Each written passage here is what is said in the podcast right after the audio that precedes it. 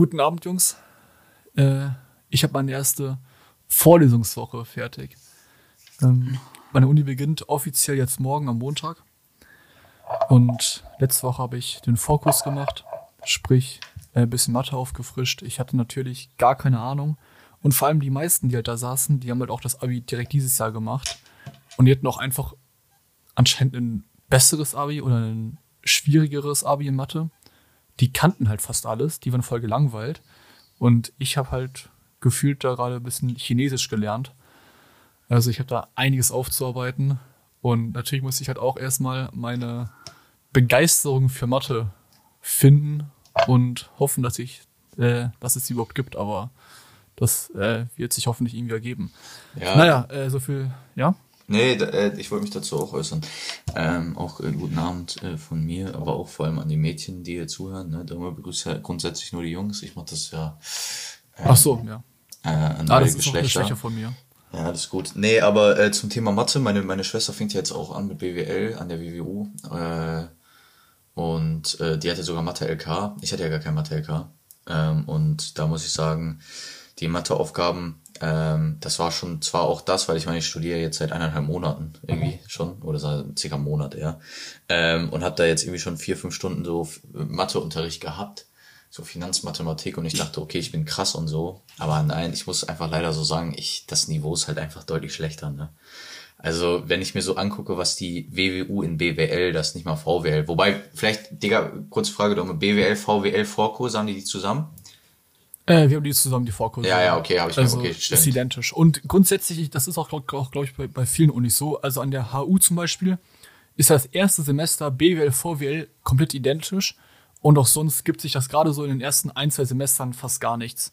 Dann halt erst so ab dem dritten, vierten geht's richtig los mit den äh, Wahlpflichtfächern und so etwas. Ach so, ja, ja, auf jeden Fall äh, hat die mir dann so ihre Matheaufgaben von dem Vorkurs nur gezeigt. Das war also es war so ungefähr das, was ich jetzt mache. Vielleicht war es sogar ein paar Sachen, die ich noch gar nicht hatte.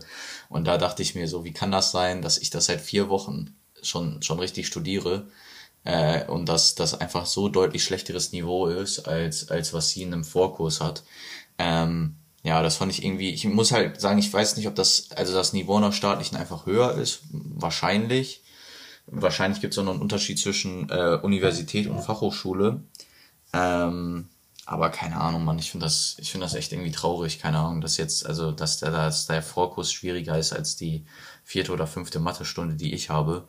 Ähm, ja, keine Ahnung. Ist leider so, deswegen Dom, ich, äh, ich glaube, ich weiß, was du meinst, da dahingehend. Das, das ist, glaube ich, schon ein Brett, was du da jetzt haben wirst. Aber ich muss sagen, zu Mathe, gerade ist es natürlich auch so, erstmal kenne ich schon vieles und dann ist es so, man guckt sich das so eine Minute auf dem Skript an. Bei mir ist das immer so, ich muss das nur einmal äh, eine eine ähnliche Aufgabe einmal nur vorgerechnet bekomme, dann check ich das. Also das ist auch so immer äh, bei, bei Daniel Jung Videos so gewesen. Ich muss einmal nur, dass der mir einmal nur zeigt, wie hat er es gerechnet und dann verstehe ich das. Und so ist das gerade nämlich auch noch. Äh, ich muss einmal nur auf dem Skript nachgucken, wie wurde es gerechnet und dann check ich das direkt und da macht Mathe halt richtig Spaß. Also ich finde Mathe gerade richtig geil. Ähm, ist eigentlich mit Abstand mein Lieblingsfach. Dementsprechend, ich freue mich so ein bisschen auf Mathe. Äh, wobei, äh, wenn, wenn dann so eine Matheaufgabe mal irgendwann kommen wird, und die wird wahrscheinlich relativ früh kommen nächstes Jahr, äh, dass ich da komplett am Verzweifeln bin, dann wird mir wahrscheinlich die Freude auch sehr schnell vergehen. Ja, ich äh, habe ja gerade die ganzen Regeln im Vorkurs und so, und ich kenne auch den Vorkurs von der privaten Hochschule, den ich auch gemacht habe. Das sind schon zwei ganz, ganz andere Sachen. Und es ist halt gerade wirklich extrem viele Potenzregeln und sowas sich halt in den Kopf reinballern. Aber das Gute Mathe ist, und das ist etwas, was so ein bisschen Hoffnung mir gibt. Bei Mathe ist, also in Mathe gibt es ja nur richtig und falsch. Und wenn du halt diese ganzen Regeln verstehst, dann kannst du auch Mathe. Und dieses beflügelnde Gefühl, wenn du es verstanden hast, das ist, glaube ich, immer wieder diesen harten Weg des Lernens wert. Und ich hoffe, dass äh, sich das durch mein Studium ziehen wird, dass ich immer wieder mich so belohnen kann, dass ich es dann halt verstanden habe und dass ich das dann irgendwie halbwegs gut mache. Aber erst muss ich jetzt gucken. Äh, nächste Woche geht's los. Wie dann die richtigen Kurse sind. Ich äh, bin sehr, sehr gespannt. Paul, wie war das so deine Woche? Wie war es bei dir? Also ich möchte einmal nur kurz nachreichen. Also es ist jetzt nicht so, dass ich kein Mathe machen würde. Also wenn ich höre, okay, du machst gerade Potenzregeln, gut, das haben wir schon gemacht. Also wir sind jetzt gerade so dumme Umkehrfunktion. Sagt ihr das was? Ja. Okay, hattet ihr das schon? Äh, Im Vorkurs, ja. Ach so, ihr hattet so, okay, ihr hattet schon so Umkehrfunktionen. Ja, wir haben halt, also was ich halt gerade ganz cool finde, ist, dass, dass das so diese ganzen ganz rationalen Funktionen halt ins Wirtschaftliche gezogen werden. So, wir haben jetzt so Lohnstück, Kostenfunktionen und so. Finde ich ganz nice. Aber gut, ja, wie war meine Woche? Ähm, meine Woche war eigentlich ganz cool. Ähm, grundsätzlich äh, Montag, Dienstag halt äh, Uni gehabt, äh, ganz normal wieder besucht, äh, wieder mitgeschrieben. Ja, ne, also viel mehr habe ich dazu nicht zu sagen. War natürlich, war okay, war okay. Äh, dann war ich, ähm, wann war das jetzt? Mittwoch, Donnerstag arbeiten? Nee, warte mal, ich war Dienstag, Mittwoch, Donnerstag arbeiten, weil ich war Dienstag vor der Uni arbeiten, dann in der Uni, Mittwoch äh, bis 15.30 und äh, Donnerstag relativ spät angefangen, aber dann bis 16.30 Das heißt, ich war jetzt drei Tage arbeiten. Ähm, ja, es ging eigentlich direkt los. Ähm, bei mir, ihr müsst euch das ja vorstellen, das ist ja eine Headhunting-Firma, das heißt, ähm, ja, grundsätzlich ist das halt so, dass, dass man ein Projekt bekommt, äh, meinetwegen, äh, weiß nicht, VW sucht einen neuen CEO. So. Und dann heißt es, sucht mal bitte den CEO für uns. Dann kriegt man, also sagt die Firma, sagt VW, äh, dann sagt sie, ja, das und das muss er auf jeden Fall äh, äh, abdecken, die Skills sollte haben, äh, die Erfahrung vielleicht und so weiter und so fort. Und dann gehen wir halt als Firma auf die Suche äh, nach passenden Kandidaten, kontaktieren die äh, für ein Erstgespräch. Und wenn wir sagen, ey, der ist geeignet, der Bock da drauf, wir finden auch, der ist gut, dann wird der halt bei VW dann vorgestellt, dann äh, darf er sich da präsentieren und so verdienen die halt ihr Geld, ne, indem die halt passende Kandidaten finden. Ist jetzt natürlich jetzt noch nicht so groß wie mit VW, aber mit mittelständischen Firmen und so weiter.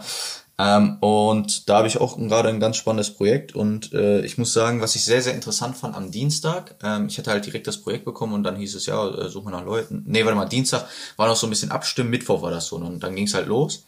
Ähm, und ich weiß noch Mittwochmorgen, als ich dann so, ähm, also die haben dann halt eine riesen Datenbank und ich sollte erstmal von der Datenbank die Leute, die in Frage kommen, kontaktieren. So, wenn die bei, bei großen Firmen sind, macht das meiner Meinung nach einfach, sage ich mal, nach drei Tagen oft mehr Sinn, die äh, auf LinkedIn oder so anzuschreiben, weil äh, die, dass du jetzt meinetwegen jetzt bei, wenn du jetzt für VW suchst, bei BMW durchgestellt wird, wirst, ist sehr, sehr unwahrscheinlich, ne? dass du jetzt sagst, ey, ich möchte mit Herrn Schnitzer sprechen, dann sagen sie erstmal, wieso rufst du an und so, und dann musst du dir natürlich auch mal eine Story einfallen lassen, du kannst ja nicht der Frau sagen, ja, wir wollen ihren, ihren Mitarbeiter abwerben. Und dann ist das immer ein bisschen tricky. Dementsprechend habe ich die viel über LinkedIn angeschrieben, auch so von den kleineren Firmen. Da äh, sind die auch nicht so gut gebrieft, die an der am, am Telefonhörer. Und äh, da habe ich mir dann immer eine, man muss sich dann ja immer so ein bisschen eine Story einfallen lassen, warum man mit dem sprechen will. Da war ich am Anfang bei den ersten zwei, drei Gesprächen noch sehr nervös, weil du dann ja auch erstmal reinkommen willst. Du musst dir irgendwie oft noch so einen Decknamen einfallen lassen, du musst dir eine Story einfallen lassen und du musst sie natürlich also das ist halt dann echtes Leben, du musst sie halt überzeugend rüberbringen. Ne? Du kannst jetzt nicht, ähm, ja, also äh, ich, äh, ich rufe also von ähm, äh, da und da an, so, so, sondern es muss halt, das muss halt so rüberkommen, als wird's halt stimmen, ne? Und dann muss halt, wenn du auch durchgestellt wirst, deine Anrede passen. Ne? Also wenn du da jetzt irgendwie mit Führungspersönlichkeiten sprichst, die, die weiß nicht, 150 im Jahr machen, oder selbst wenn es nur 100 sind, in Anführungszeichen nur, ähm, musst du, dann, äh, dann erwarten die natürlich auch, dass du mit einem gewissen Stil äh, mit denen redest. Dementsprechend, da war ich am Anfang noch recht nervös, wenn man dann so eine so typische Kaltakquise macht.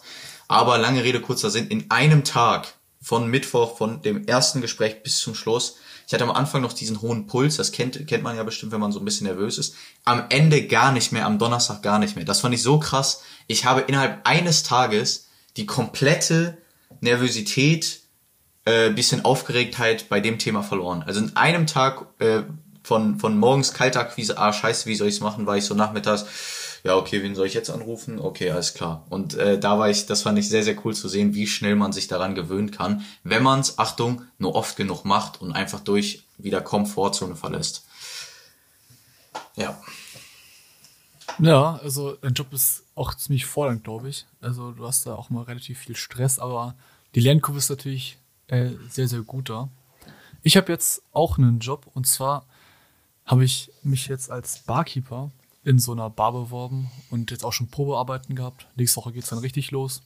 Und das ist halt so eine Art Bar-Restaurant, was halt direkt halt in der Innenstadt ist von Freiburg und halt ganz oben auf dem Dach.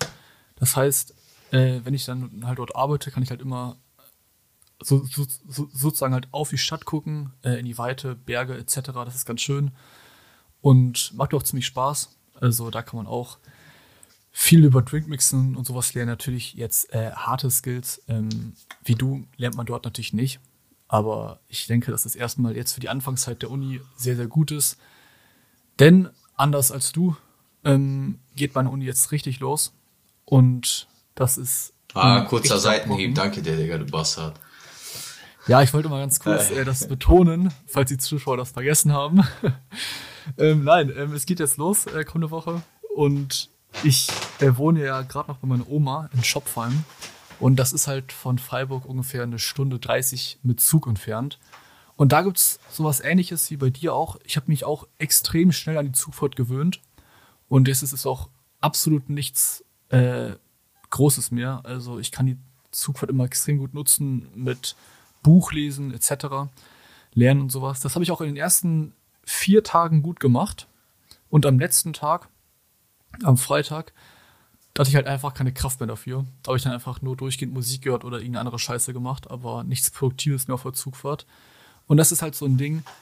Ich muss halt gucken, dass ich jetzt die kommenden drei Monate oder zweieinhalb Monate, die es jetzt noch sind, äh, wo ich halt noch hier wohne, halbwegs gut rüberkriege und dort nicht irgendwie kaputt gehe. Denn ich nehme ja ziemlich viel vor. Ne? Also wir werden auch nochmal später über äh, ein paar Projekte sprechen, die so in der Pipeline stehen. Und das muss ich halt jetzt erstmal alles hinten anstellen, weil jetzt erstmal Arbeit, Uni und halt das Gym äh, im Vordergrund stehen.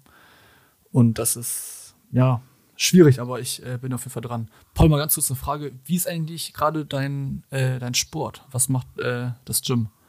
Ja, das Gym, das äh, macht, was will. Nee, äh, Spaß beiseite. Was ein unlustiger Joke.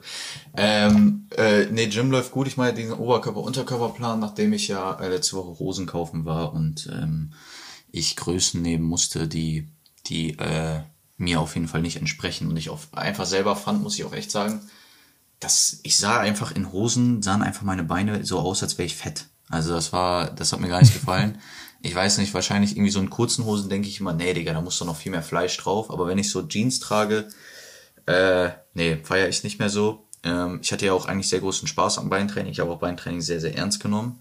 Ähm, dementsprechend, also für so, so, so, Beintraining hatte so gefühlt so einen Stellenwert wie Brusttraining, so ein bisschen so eine Zeit lang so Kniebeuge. Wenn ich mich da nicht gesteigert habe, war ich richtig abgefuckt.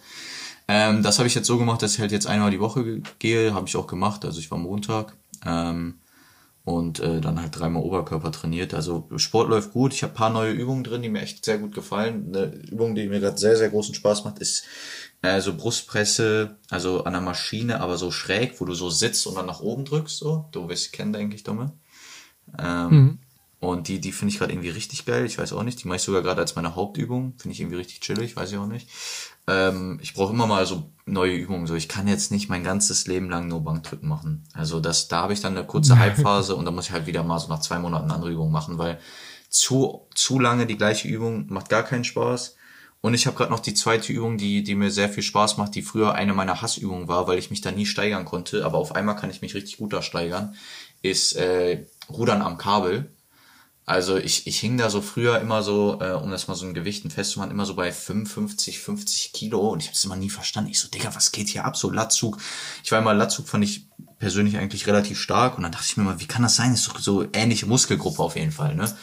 Äh, und auf einmal geht das jetzt, dass ich jetzt irgendwie so Richtung äh, 10 Wiederholungen, 67,5 oder 70 oder 70 mache ich meist. Ähm, und das ist halt für mich jetzt irgendwie, irgendwie schon eine, schon eine solide Steigerung. Ähm, dementsprechend, ja, Training läuft eigentlich ganz gut. Wie läuft's bei dir? Ja, bei mir läuft's auch ziemlich gut. Ich habe jetzt äh, gestern und vorgestern das erste Mal wieder Beine trainiert, äh, trainiert. Ich war da am Mittwoch beim Doc und die haben mir dann halt da diese MRT-Befunde angeguckt und gesagt, dass dort absolut alles in perfekter Ordnung ist. Das heißt, ich habe jetzt äh, einen Termin beim Physio, der dann sich mal mein linkes Knie ein bisschen angucken wird das ist vielleicht durch falsches Training oder falsche Dehnung ähm, so ein paar Muskelgruppen, die halt vielleicht ein bisschen verkürzt sind und die tun dann halt immer weh oder so.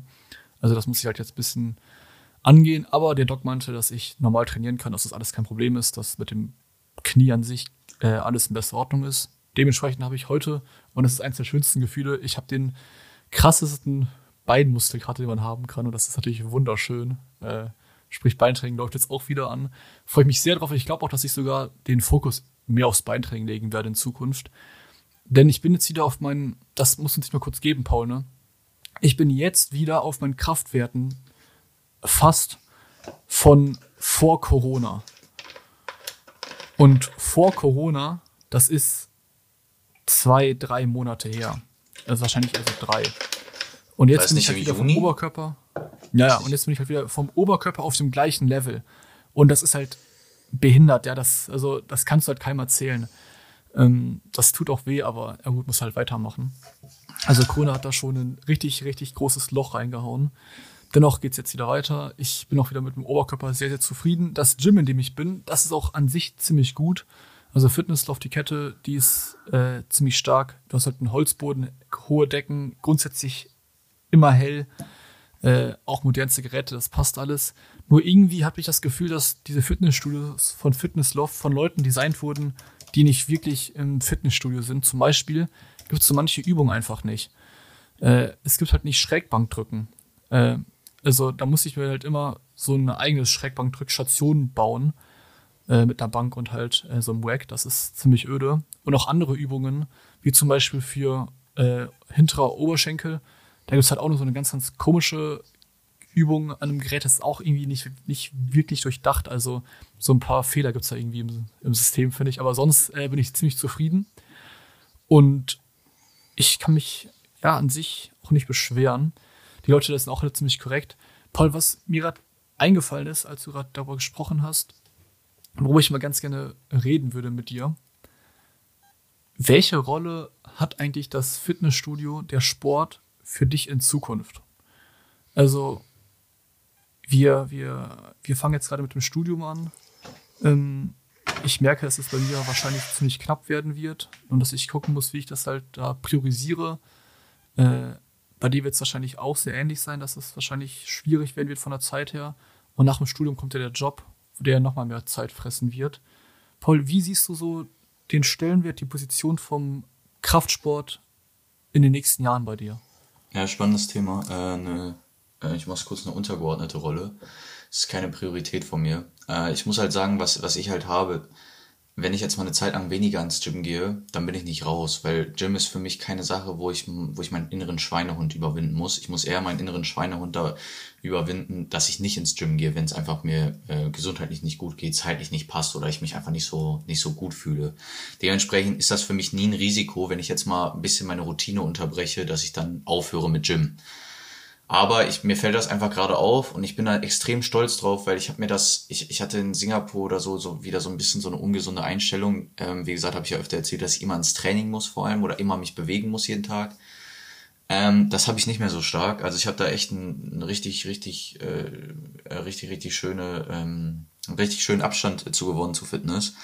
Ähm, dementsprechend ist das halt so, Fitness gehört halt zum Leben, aber Fitness ist nicht so, ist nicht, ist nicht das Leben. Also für mich ist das so, ich versuche immer Fitness reinzubekommen und, ich, mir macht das auch nichts, dann irgendwie nach acht Stunden Arbeit dann direkt ins Gym zu gehen oder so. Und wenn man dann eigentlich so eher so sagen würde, ey komm, lass doch zu Hause chillen, das macht mir alles nichts, aber ich werde nicht meinen Tag um Fitness rumbauen. Also wenn es halt mal einen Tag, obwohl ich da hätte trainieren müssen, nicht, es nicht gut schaffe, dann juckt mich das nicht mehr. Das finde ich echt sehr, sehr angenehm. Also ich, ob ich jetzt in der Woche mal dreimal gehe oder fünfmal oder auch mal zweimal, ähm, dass das passiert. Das, das, das ist völlig in Ordnung. Was ich halt immer nur sage, außer du bist jetzt einer, der eine 80 Stunden Arbeitswoche hat, also zweimal Gym kriegt man immer rein und wenn du zweimal gehst, dann verlierst du auf jeden Fall nichts. Dann machst du halt eine Woche quasi, hast du halt so ein bisschen so eine halbe Regenerationswoche gehabt und dann gehst du halt nächste Woche wieder viermal.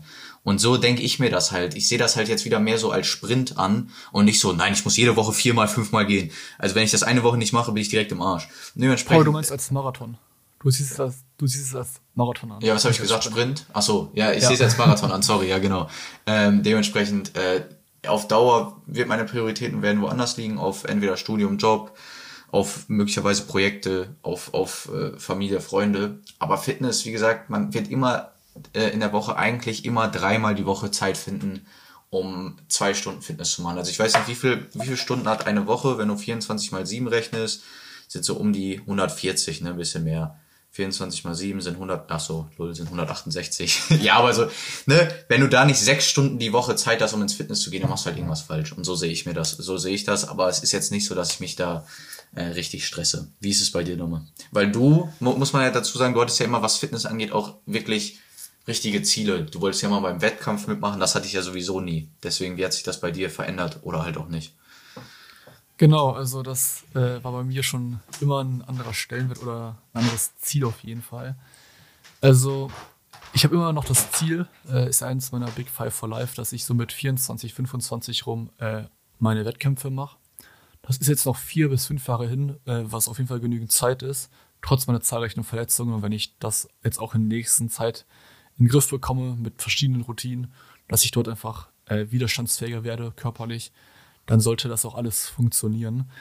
Und ich habe mich halt diese, ja, ich habe mir halt dieses ganze Thema auch mal mir überlegt und ich sehe es halt jetzt schon, wenn ich das Studium habe, meinen Job und selbst wenn ich jetzt in Freiburg wohne, dann wird das halt sehr, sehr eng. Denn neben dem Job, neben dem Studium, neben dem Sport will ich ja immer noch mein eigenes Ding machen und mein eigenes Projekt voranbringen.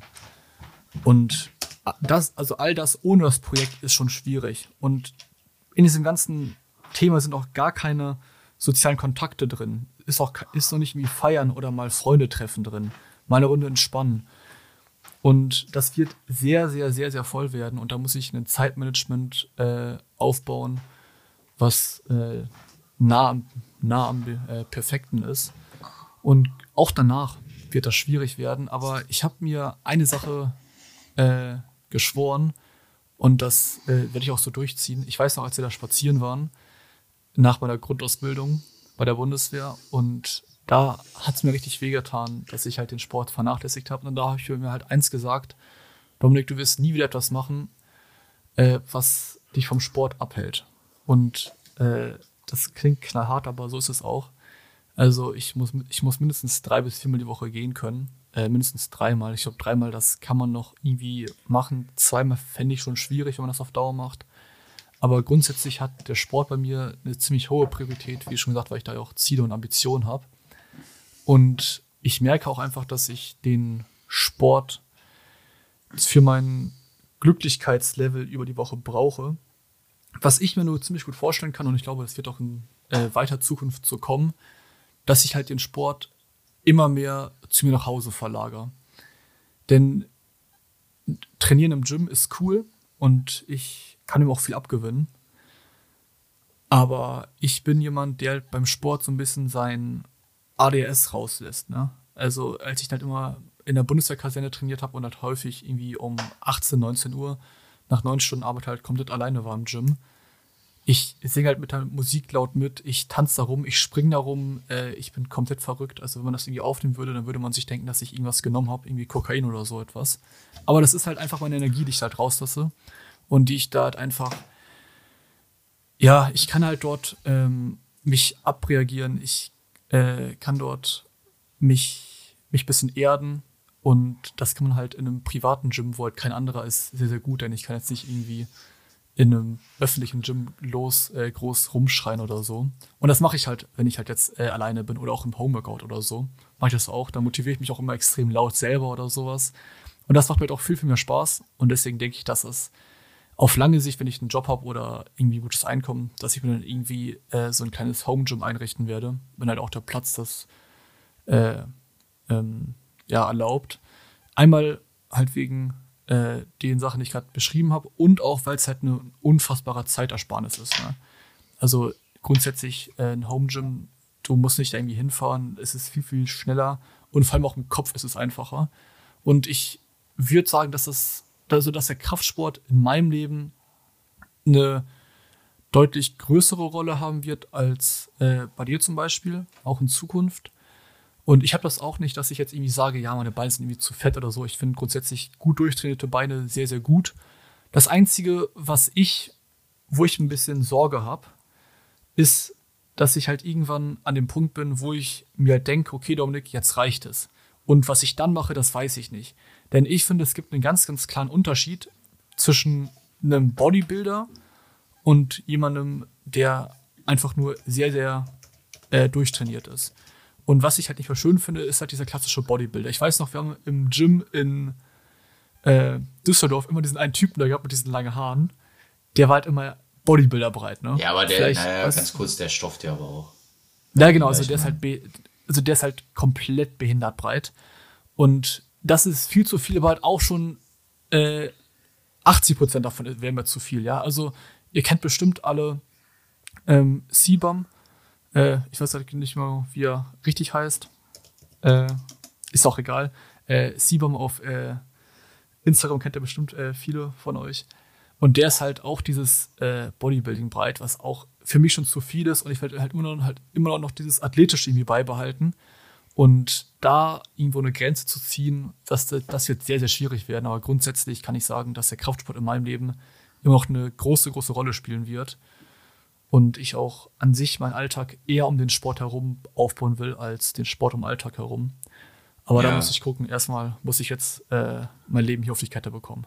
Ähm, ja, also, also ja, ich kann dir da äh, bedingt zustimmen. Also äh, mit dem Home Gym auf jeden Fall. Das ist auf jeden Fall das Long-Term-Ziel. also ähm, die Wege zum Gym musst du dir auf jeden Fall irgendwann sparen, sonst, sonst geht das nicht. Äh, dass du irgendwann so aussiehst wie Sibam, also du hast eine stabile Genetik, aber wenn du, wenn deine Genetik das hergeben würde, dann Respekt. Also ich habe ihn gerade mal gegoogelt, ich kannte ihn nicht. Aber ich würde mir da nicht so viel Sorgen machen, dass du mal irgendwann so aussiehst wie der, Digga. ja, äh, ist, ist nur äh, Überlegungen, ne? Also, Bro, ich würde mir da nicht so viel Sorgen machen.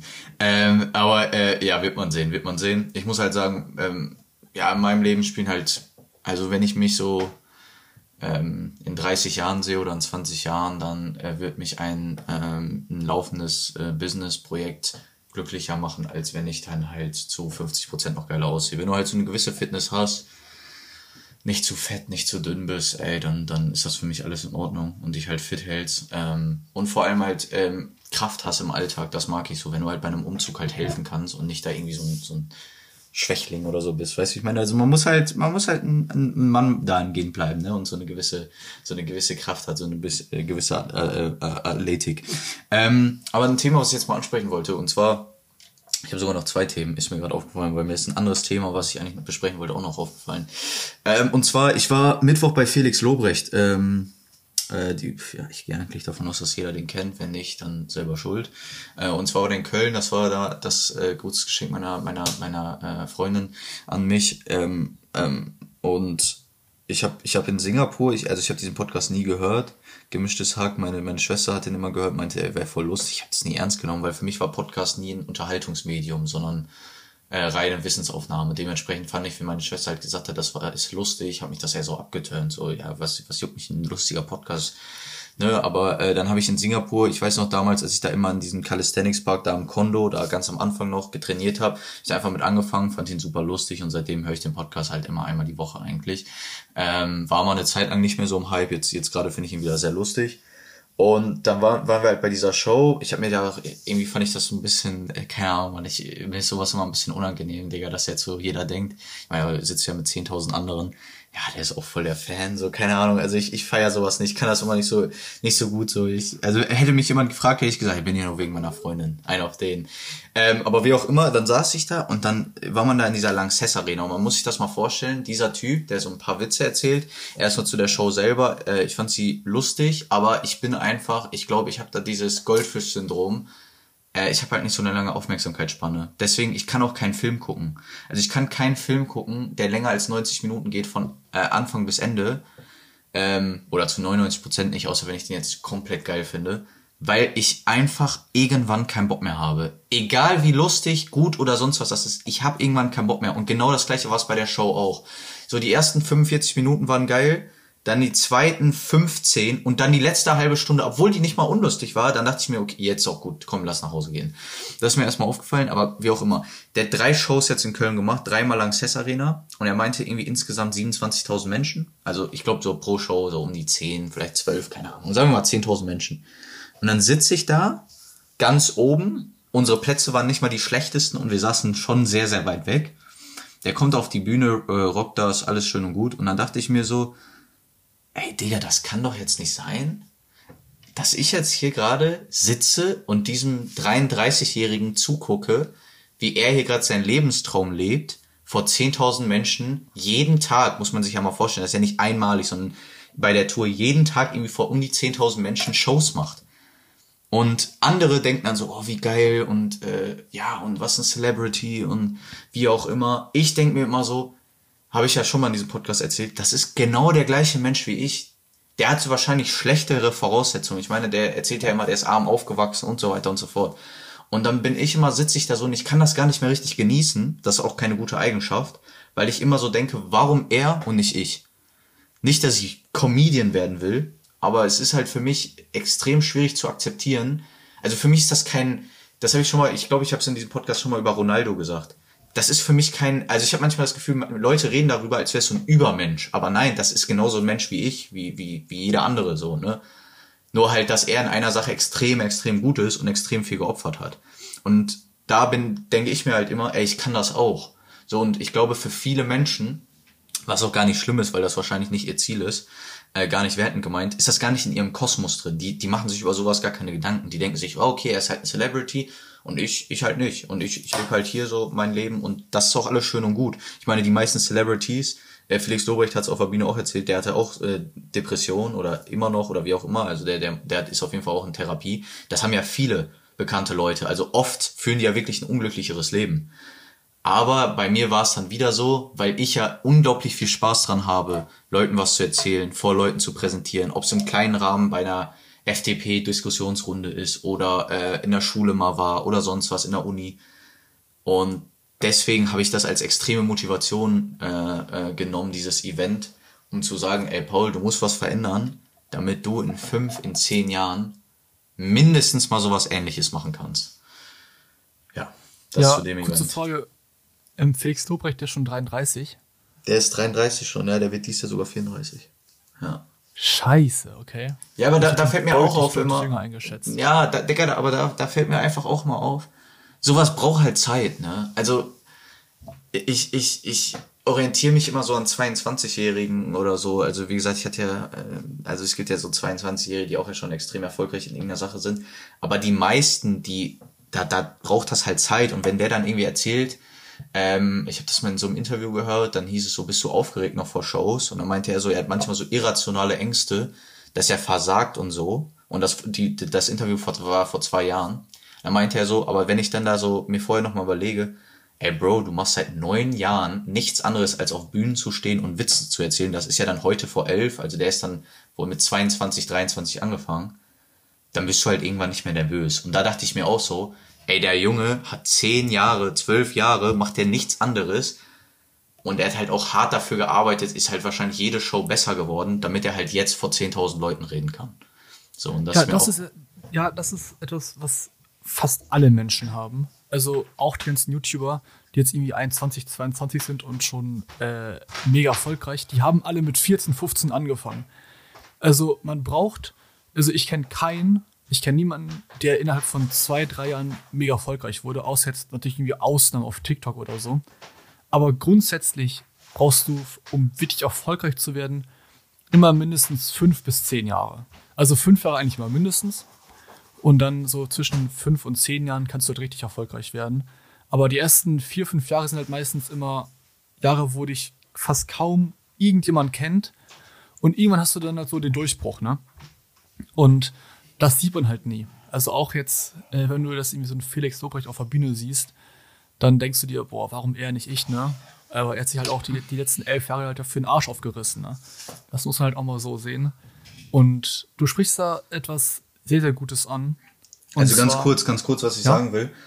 Äh, mir geht's gar nicht um Neid, ne? Also ich gönne ihm das von Herzen, sondern ich denke, ich nehme das halt als Motivation wahr, ne? Also ich, ich, ich schaue positiv auf den hinauf Anstatt dass ich so sage, Digga, warum er, Junge, warum er ist so voll der Lappen? Nicht, dass ich den schlecht machen will, ne? Sondern einfach, ich denke mir halt so, ey, was hat er gemacht, dass er da steht und was mache ich gerade, dass ich wahrscheinlich, wenn ich so weitermachen würde, in zehn Jahren nicht da stehe. Okay, aber jetzt ganz weitermachen.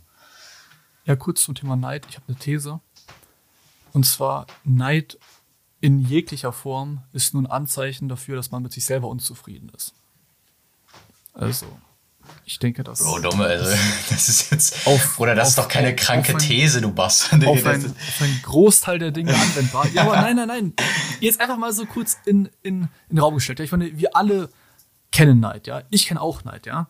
Und ich habe ich hab das halt auch bei mir selber beobachtet, dass Neid dann bei mir hochkommt und ich bin eigentlich selten neidisch auf Menschen, aber es kommt halt dann bei mir hoch, wenn halt Menschen etwas geschaffen haben, was ich auch gerne schaffen würde. Und das wird auch nochmal aufgefallen, Dominik, Neid ist halt nur eigene Unzufriedenheit. Und es, Neid ist auch gar nichts Schlechtes eigentlich. Ähm, man muss es halt einfach nur erkennen und halt lernen, damit umzugehen. Aber um darauf zurückzukommen, was du angesprochen hast. Äh, du sprichst halt was an, äh, dass es halt darum geht, äh, dass man irgendwie mehr will, dass man irgendwie auch ein, ein, ein Wirken erzielen will. Und ich habe bei mir im Leben auch so zwei ja, Konstanten, sage ich einfach mal. Die erste Konstante ist halt, dass ich auch irgendwo Veränderungen bewirken will, halt irgendwo meinen Fußabdruck hinterlassen will auf dieser Erde. Und die zweite ist halt, dass ich meine Freiheit will. Und die teilt sich halt in drei Freiheiten auf, räumliche, zeitliche und finanzielle Freiheit. Und bei dem Wirken erzielen, dass man jetzt irgendwie Menschen beeinflusst, dass man jetzt eine Stimme hat, da geht es eigentlich vor allem darum, dass man halt äh, ja Menschen, Menschen beeinflussen kann, dass man halt eine Bedeutung hat in dieser Gesellschaft, äh, mir zumindest, äh, mir persönlich, und gar nicht so sehr um den monetären, also halt um den finanziellen Aspekt. Und wir sind jetzt gerade Anfang äh, 20 oder Ende 19 und ich denke, dass die 20er, sagen wir ja auch äh, schon immer, somit das wichtigste Jahrzehnt ist, um halt so etwas aufzubauen. Das passt halt perfekt dazu. Ne? Ähm, deswegen ist es, glaube ich, immer ganz gut, wenn man jetzt Leute wie, wie einen Felix Lobrecht hat, um, an dem man sich halt orientieren kann, wo man halt sagen kann, okay, was hat der gemacht? Äh, wie kann ich auch äh, in gewisser Weise seinen, seinen Lebenslauf zum Beispiel äh, auf mich anwenden und vielleicht mir das und das abgucken, ist, glaube ich, immer sehr, sehr gut. Auf jeden Fall. Gut, hast du noch was dazu zu sagen, Paul? Äh, ja, zu dem Thema nicht, sondern einfach nur, dass ich sowas immer sehr inspirierend finde. Und ja, ähm, man, man halt dann gucken muss, was man, was man selber tun kann. Ähm, egal. Äh, zweiter Punkt, den ich einfach nur ansprechen wollte. Und zwar lese ich gerade das Buch ähm, von äh, Richard David Precht und, und Harald Welzer. Äh, dafür waren die auch sehr in der Kritik, wird wahrscheinlich. Oh, das ist ja gekauft, okay. Stark. Ja, ja, ich habe das noch, äh, noch nicht gekauft, aber ich habe schon damit äh, gespielt mit dem Gedanken auf jeden Fall. Genau, die vierte Gewalt. Ähm, ja, wie finde ich das Buch? Ich muss sagen, ich bin ja, also ich finde das Buch cool. Ich finde es sehr cool, aber ich bin doch wie, wirklich bei Büchern sehr, sehr auf Hardfacts bedacht. Also ich habe mir jetzt ein anderes Buch noch geholt, da- das ging, äh, das wurde, ich, wurde mir empfohlen von jemandem, noch nie was von gehört. Äh, das geht so um, äh, wie der asiatische Nationalismus wieder aufkam, eben sowohl im arabischen als auch im chinesischen Raum. Und das halt so geschichtlich er erläutert. Das ist halt so für mich so ein Hard Facts, richtig hartes, richtig hartes Buch. Und da ist halt dieses, die vierte Gewalt, wie Mehrheitsmeinung gemacht wird, auch wenn sie keine ist, noch irgendwie relativ äh, entspannt. Aber mir geht's um eine Textstelle, mir geht's um eine äh, Textstelle und die finde ich extrem, extrem äh, spannend. Ähm, und zwar geht das ja so, ähm, dass, dass, dass die Leitmedien oft einer Meinung sind bei gewissen Themen. Ähm, und die eine Textstelle, ähm, ja, lese ich einfach mal kurz vor. Äh, also die, die geht folgendermaßen. Die Raster sind medial vorsortiert und was nicht passt, wird in Leitartikeln und Kommentaren passend gemacht. Es gibt also nicht nur eine Vereinseitigung auf der Ebene der Themen, sondern auch äh, Verzweiseitigung, in Klammern Klaus Raab, in deren Aufbereitung. Das heißt, es gibt nur so diese zwei Lager. So wird das, so, so, äh, so wollen die das quasi versuchen zu zeigen. Also es gab bei, bei der Migrationsfrage gab es nur die, wir sind komplett für Willkommenskultur oder wir sind halt so gefühlte Nazis und Rassisten und sagen, ey Digga, mit den Flüchtlingen, das geht nicht. Ähm, dann äh, bei Covid gab es entweder nur die, die so auf, ja okay, lass noch einen Lockdown machen und noch mal reingehen oder die Querdenker. Und beim äh, Ukraine-Krieg ist es auch so ein bisschen so, ähm, also entweder wir sind halt, ähm, sage ich mal, die, die äh, noch mehr Waffen in die Ukraine schicken wollen und äh, äh, keine Ahnung, ähm, wie soll man das positiv konnotiert sagen, wir sind halt die Gutmenschen, wie auch immer. Oder es gibt halt die sogenannten Putin-Versteher, die so äh, gegen Waffenlieferungen sind und äh, ja, und auf der Seite Russlands. Aber dass die meisten Menschen sich in Deutschland halt bei allen drei Fragen in der Mitte bewegt haben. Ja, okay, bei Covid vielleicht mal ein bisschen ausgeschlossen, da waren viele schon doch wirklich sehr extrem. Aber äh, bei den anderen beiden Themen doch in der Mitte, das wird halt nicht so repräsentiert, weil, das erklären die auch ganz gut, ne, wir haben halt eine es ist halt äh, so, so, ich sag mal so, diese Mitte-Positionen sind schwierig zu verkaufen, sind natürlich nicht so interessant. Ich meine, die müssen ja auch gucken, wo sie bleiben. Extreme Nachrichten verkaufen sich besser als nicht so extreme und so weiter. Also auf die Gründe will ich nicht so eingehen, aber das finde ich einen sehr, sehr spannenden Punkt, dass wir reden ja immer von dieser Spaltung der Gesellschaft. Wobei ich wenn man sich das mal so überlegt, ist die Spaltung auch so ein bisschen dahergeredet. Also wenn du, wenn du jetzt eine Ja-Nein-Frage stellst und ich sag mal so 50 Prozent sagen, also das war ja bei Waffenlieferungen, 50 Prozent sagen Ja, ungefähr 50 Prozent sagen Nein. Für schwere Waffen Ja, Nein. Ja, wenn du nur diese eine Frage nimmst, dann sieht das natürlich aus wie eine Spaltung der Gesellschaft. Boah, scheiße, wir haben das Lager und wir haben das Lager. Aber das wahrscheinlich jeweils 30, 40 Prozent von denen sagen, ja, okay, ich bin tendenziell für Waffenlieferung, aber sehr vorsichtig oder ich bin tendenziell dagegen, aber trotzdem muss man irgendwas gegen den Angriffskrieg tun. Und das, das fand ich in diesem Buch nochmal sehr, sehr schön erläutert, dass, dass, dass die Spaltung auch so ein bisschen dahergeredet wird, aus welchen Gründen auch immer, obwohl ja die meisten Menschen sich in Deutschland, Gott sei Dank noch, so halbwegs in der Mitte bewegen. Also ich meine, ja. das ist ja dumme ganz kurz, das ist ja bei mir auch so. Das war in der Migrations, äh, also bei allen drei Fragen, Migration dachte ich so, ja, man muss in einer, äh, in irgendeiner Weise äh, humanitär helfen, aber Kapazitäten sind begrenzt und man muss den auch natürlich als Deutschland, finde ich, auch dann ein gutes Integrationsangebot machen. Und wenn du eine Million reinlässt, hast du dieses gute Integrationsangebot nicht mehr. Bei Corona am Anfang Maßnahmen okay, aber irgendwann muss man halt eigenverantwortlich halten, äh, handeln. Und bei Ukraine auch so, ja, man muss irgendwie sanktionieren. Bin ich für schwere Waffen? Wahrscheinlich eher nicht. So, ne? Also es, ich bewege mich ja meiner Meinung nach auch sehr stark in der Mitte. Ja. Ja, das haben wir auch schon mal, ich glaube, wir haben auch schon mal eine Folge über die Medien gemacht, meine ich. Ja, haben wir. Ja, ja haben wir, haben wir, klar. Und da haben wir das auch schon mal äh, ziemlich gut erläutert, äh, so viel ich mich erinnern kann. Ich habe jetzt auch nicht mehr so viel zu erzählen. Ich würde halt dieses Buch auch gerne mal lesen, weil das ja heftigst in der Kritik stand. Wobei ich mir halt auch mal denke, für einen Richard David Precht und für einen Harald Welzer ist doch diese ganze Kritik perfekt.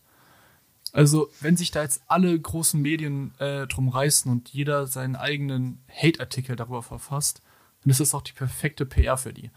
Also, da nicht wir dann halt auch mal wieder so, okay, die kriegen jetzt gerade ziemlich viel Gegenwind, aber naja, die werden halt auch durch diesen ganzen Gegenwind äh, eine extreme Aufmerksamkeit bekommen von der Gesellschaft. Ne? Ja, klar. Und das ist dann halt, halt auch mal so ein zweischneidiges Schwert. Einerseits kann man sagen, boah, die arm. Andererseits, ja, die profitieren davon halt auch mächtig. Ne? Ich meine, es hat deren Buch, was sich halt verkauft. Ja, also ähm, die Armen denke ich mir bei denen wirklich gar nicht.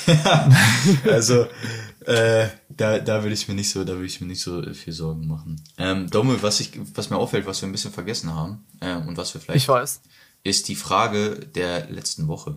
Genau, äh, die kommt jetzt. Und danach können wir auch, glaube ich, einfach schon die anderen drei Fragen brettern. Genau, safe, safe, safe. Ähm, die Frage der letzten Woche, meine größte Stärke. Und ich habe mir echt so darüber mal Gedanken gemacht. Äh, nein, Spaß. Ich habe mir ehrlich gesagt äh, vor Aufnahme dieses Podcasts drei Minuten darüber Gedanken gemacht und bin dann zu der Erkenntnis gekommen, dass meine größte Stärke an sich meine Selbstreflexion ist, was, glaube ich, auch sehr, sehr gut der Wahrheit entspricht. Sprich, ich habe also ich habe viele Stärken, würde ich sagen. Ich bin sehr offen, sehr kommunikativ, sehr ehrlich, etc. Aber meine größte Stärke, die ich auch seit Jahren vielleicht gar nicht bewusst, aber unbewusst äh, ausgebaut habe, ist, dass ich immer wieder meinen eigenen Standpunkt sehr, sehr knallhart und offen und ehrlich analysiere und auch mit mir immer wieder hart ins Gericht gehe. Also ich habe halt eine sehr, sehr hohe, also ich habe eine extrem hohe Meinung von mir und die halt zu erfüllen, gilt es in meinem Leben. Und da bin ich extrem hart mit mir selber und ich baue mir auch in verschiedenen Lebensbereichen einen unfassbaren Druck auf. Und dieses Kontrollorgan, was halt immer guckt, ob ich halt auf dem richtigen Weg bin, das ist halt meine, mein reflektierendes Ich. Und da bin ich, glaube ich, sehr, sehr weit. Also ich bin zu mir selber extrem ehrlich. Ich hinterfrage mich selber jeden Tag und ich glaube, das ist mit Abstand meine größte Stärke. Ähm, ja, ist es vielleicht keine äh, normale Stärke, aber auf mich trifft das auf jeden Fall zu und ich glaube, es ist eine sehr, sehr wichtige Eigenschaft. Ähm, ja, äh, dem kann ich nichts hinzufügen. Äh, interessante Antwort. Dann baller mal deine drei Fragen. Sehr gerne. Was genau hat sich letzte Woche geändert, dass du diese als so erfolgreich ansiehst? Ähm, ja, klar, kann ich, kann ich ganz easy beantworten. Ich hatte einfach, ähm, hey, gute Frage, hast du hier gerade beim, beim Podcast mal aufgeschrieben, oder was? Tatsächlich nicht. Es war reiner Zufall, dass wir auch darüber gesprochen haben. Ach so, ach so. Äh, ja, nee, ich, ich sehe ganz, ganz easy. Ähm, und zwar bin ich, äh, empfinde ich dann die Woche als erfolgreich, wenn ich das Gefühl habe, ich habe ich hab irgendwie was gemacht und ich habe mich mit den großen Fragen beschäftigt. Das heißt, ich, hab, ich hatte halt diesen Teil Uni, der natürlich jetzt gerade nicht so viel, ähm, ja, also nicht so long-term ist. Ähm, aber natürlich, das, was man lernt, lernt man. Dann hatte ich eine ganz erfolgreiche Fitnesswoche und dann hatte ich halt meine ersten drei Arbeitstage, ähm, wo ich erstmal wieder das richtige Gefühl hatte, ey Paul, heute hast du was gemacht, um Geld zu verdienen. Ich habe zwar auch letzte Woche quasi schon in Anführungszeichen Geld verdient, aber das war so Onboarding, da habe ich das Gefühl, ich habe noch keinen Wert geschaffen ich habe wahrscheinlich diese Woche auch noch nicht richtig einen Wert geschaffen, aber ich habe auf jeden Fall schon äh, angefangen, daran zu arbeiten. Also ich habe halt schon richtig gearbeitet und das fühlt sich für mich immer gut an. Ähm, dementsprechend freue ich mich schon äh, äh, auf Ende des Monats, wenn ich das erstmal da Geld überwiesen bekomme. Ähm, dann hatte ich irgendwie coole Events. Ähm, einerseits das in Köln am Mittwoch. Ähm, jetzt bin ich diese Ende dieser Woche in Münster. Ähm, also bin jetzt gestern Abend hier hingekommen. Das, das ist auch cool. Und äh, C habe ich mich nochmal äh, ja, mit, den, mit den zukünftigen Projekten mit, äh, von mir beschäftigt und äh, bin da meiner Meinung nach eigentlich auf einen, auf einen ziemlich, gut hier, ziemlich guten ähm, Weg, der noch sehr wenig Konkretes äh, draufgekommen und, und ähm, habe da, hab da halt mit Leuten aus meinem Umfeld auch drüber gesprochen, wie die das so sehen, was die so sehen, was ich, was ich machen könnte und wo, wo da meine Stärken liegen. Dementsprechend äh, fand ich deswegen meine Woche äh, relativ erfolgreich. Okay, cool. Lieblingsessen? Ah, hast du schon mal gefragt, Digi? Hast du schon mal gefragt? Äh, Scheiße. Ist, Ja, ist, ist ganz, ganz kurz, Paella. das ist ein ja, okay, das ist ein extremes Problem grundsätzlich. Ich weiß auch nicht, ob meine dritte Frage schon mal gefallen ist oder nicht, die jetzt gleich kommt. Paul, wir müssten mal irgendwie uns diese ganzen Fragen in der, in der Tabelle oder so aufschreiben, kategorisieren, dass wir halt immer schnell gucken können, welche Fragen schon gestellt wurden und welche nicht. Denn Das kannst du ja gerne machen. Ja, werde ich mal machen. Also ich muss sagen, Fall- ich muss sagen, ganz Ja. kurz, so ein paar Fragen kann man ja nochmal beantworten. Also, ich meine, wenn du mich jetzt in eineinhalb Jahren fragst, was ist deine größte Angst, wird sich das bestimmt verändert haben, obwohl du mich das schon gefragt hast. Aber, also es, deswegen so, so diese schwammigen Fragen finde ich, das finde ich gar nicht so schlimm, wenn man die mal öfter stellt, weil das verändert sich. Aber so Lieblingsessen, ja, ist halt Paella, das kannst du damals schon nicht, ist halt dieses, diese spanische, die spanische Reispfanne mit, mit Meeresfrüchten und ein bisschen Fleisch drin. Okay, okay. Okay, Gut, Frage. Nummer drei. Ähm, stell dir vor, du hast jetzt einen 16-jährigen Jungen vor dir. Äh, der steht da und du kannst dem äh, Bücher empfehlen. Du kannst diesem 16-jährigen Jungen, der noch absolut keinen Plan von irgendwas hat, Bücher empfehlen. Und zwar kannst du dem genau drei Stück empfehlen. Welche drei Bücher würdest du einem Menschen empfehlen, ob es jetzt ein Junge oder ein Mädchen ist, ist ja egal, würdest du einem ungefähr 16-jährigen Menschen empfehlen, der noch von nichts eine Ahnung hat. Und das kannst du gerne überlegen und dann nächste Woche äh, unseren Zuhörern deine drei besten Anfangsbücher auf alles Mögliche äh, vorstellen. Äh, das finde ich sehr nice. Äh, Ich schreibe mir gerade schon zwei auf, weil zwei habe ich schon. Das dritte wüsste ich jetzt noch nicht. Aber ich finde nämlich, ganz kurz, das will ich jetzt schon mal vorwegnehmen, man muss natürlich auch, man kann jetzt, also man muss so aus jedem Thema so ein bisschen, ne? Einmal dieses Denk groß, einmal dieses. Genau, ja. Also ja, okay, ich werde es nächste Woche vorstellen, ich freue mich darauf. Okay, äh, nice Frage. Nee, das hast du noch nicht gefragt. Äh, noch nicht. Also ich glaube überhaupt, wir haben ja damals in Singapur, als ich noch in Singapur war, einmal eine Folge machen wollen, unsere besten Bücher und die haben wir dann nicht war so hochgeladen, weil die so gottlos schlecht war. Äh, dementsprechend, so ich glaube, darüber haben wir noch gar nicht gesprochen, ne? Nee, haben wir auch noch nicht. Also Nee. Bücher ist ein extrem großer Teil unseres Lebens, der noch gar nicht thematisiert wurde irgendwie. Ja, ja, das kommt noch, das kommt noch. Okay, sehr nice. Äh, Folge hat mir großen Spaß gemacht. Ähm, äh, ja, ich würde sagen, Domme, äh, viel Spaß nächste Woche äh, im VWL. Ich muss nächste Woche arbeiten und ein bisschen auch Uni-Scheiß machen. Ähm, wir haben übrigens die Podcast-Folge heute samstags aufgenommen, nicht sonntags. Wie sonst auch immer, aber egal. Ich hoffe, euch hat's gefallen. Äh, Domme, äh, du hast das letzte Wort. Ich sag schon mal Ciao, haut rein. Ja, ciao bis nächste Woche. Ähm, ich habe schon ein gutes Thema im Kopf für nächste Woche, ich werde es aber nicht sagen. Ich muss das auch mit Paul absprechen, aber ich glaube, nächste Woche wird nochmal eine ganz interessante Folge werden. Habt eine schöne Woche, äh, bleibt stabil. Wir sehen uns. Ciao. Ja, easy, ciao.